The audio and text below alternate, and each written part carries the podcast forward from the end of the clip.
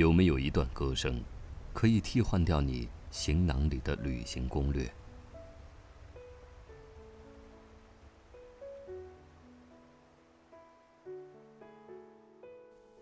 大家好，这里是九号声音的时光路径，欢迎关注微信公众号“九号声音”，收听我们。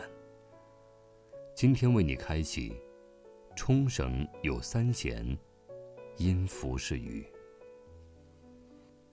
旅行的攻略就写在纪录片的脚本里。对于一个重度拖延症的患者来说，这实在是一个特别贴心的方案。不过，在听久了下川里美的歌声之后，我还是特意把冲绳的行程偷偷多加了一天。直到飞机落地的那一刻，我还在为自己的小聪明沾沾自喜着。或许是冲绳人都去北海道看雪了吧？深冬的那霸街头，冷清得很。出租车司机也显得有些随意，没有打领带，轻声地吹着口哨。我看了看天上厚厚的云，随口寒暄着。看起来要下雨了吧？对于冬天来那霸看雨的客人，司机会意的表示出了同情。还是在很多年以前，课本里遥远的琉球群岛，和那些改编成各种流行歌曲的冲绳民谣，交织在一个小城缓慢流逝的记忆里。在这一刻，全都变得真实起来。只是因为没有带伞的习惯，走在那霸街头，不得不时刻提醒自己，及时躲进临街的店铺里。也终于在被突如其来的雨淋湿之后，才真正读懂了出租车司机眼神里的深意。傍晚时分，雨停了，远处的晚霞，美军的飞机在天际划出轻柔的弧线。商店街一下子涌出好多身影，挤压着湿漉漉的空气。长长的街道上，刚刚开启的霓虹，倒映着车水马龙。转过一条小巷，就会变得宁静，飘来似有似无的歌声。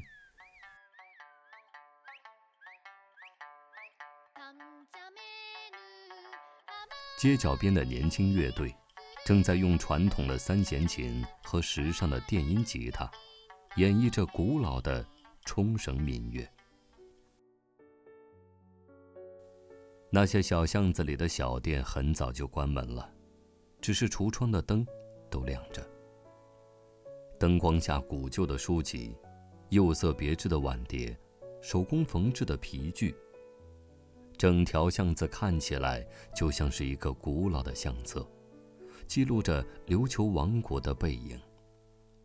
在一家没有打样的店铺里，一个胡子花白的老人，在打磨着手中的蟒皮，之后又摩挲着蟒皮的纹样，细致地把它紧紧包裹在琴骨上。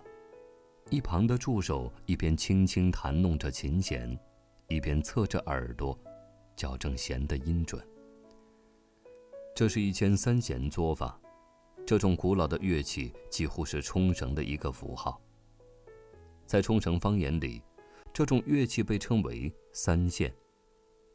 那霸的几条街巷里，隔几间就会有这样的一间乐器作坊。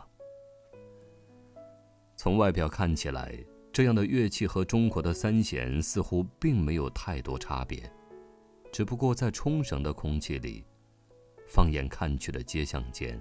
都能够找到这种乐器的影子。隔着橱窗看着做情人的专注，不觉得雨又下了起来。小小的店铺几乎没有什么地方可以避雨，也不忍打扰，于是走进隔壁一间古董店。店里没人，摆放着各种古老的物件很多都是手表。墙上泛黄的海报是一个漂亮的女子，在三弦的伴奏中翩翩起舞。片刻之后，一个老妇人从屋后走了出来，笑容可掬地寒暄了几句，一边看着橱柜里摆放着的钟表，一边和老妇人聊着冲绳多变的天气。他的话题一下子打开了，翻出了一个旧相册。古旧的相片里有一个帅气的年轻人。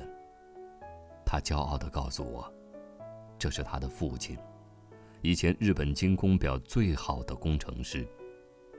店里摆放着的这些手表，都是每一个不同年代里父亲亲手制作并留下来的纪念。听着老妇人的讲述。我仔细地看着每一块手表，果真是按着年代依次摆放着，仿佛这个满是钟表的小屋，一下子变成了一个四维空间。顺着那条时间的轴线，让我能够看回到过去。我挑了一块怀表，是一块1994年的怀表，仔细抚摸着它，仿佛看到那时的我。正坐在破旧的教室里，幻想着外面的世界。就是在这样的时间和空间里，刚好和那时的我重逢在那霸这个古董店里。老妇人一边仔细包裹着我挑好的怀表，一边指着墙上的海报，笑呵呵地告诉我：“这个伴着三弦琴跳舞的姑娘，就是她自己。”突然间，我觉得有些错愕，急忙夸赞着。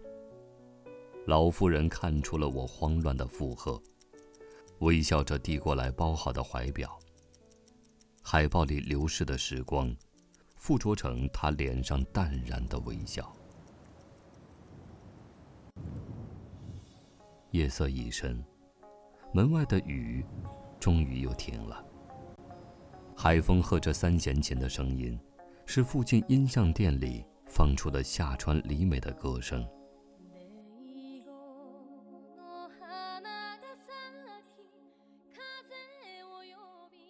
冲绳歌姬浓浓的鼻音唱腔，穿越了时空，出现在那霸的空气里。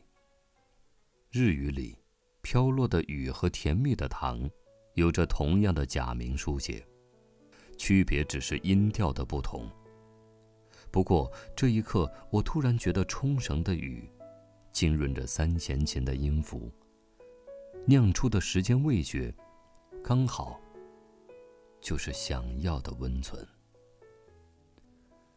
今天的九号声音，又为你另存了一段时光之旅。在夏川里美的这首《泪光闪闪》中，你我一起感知冲绳的气息。晚安。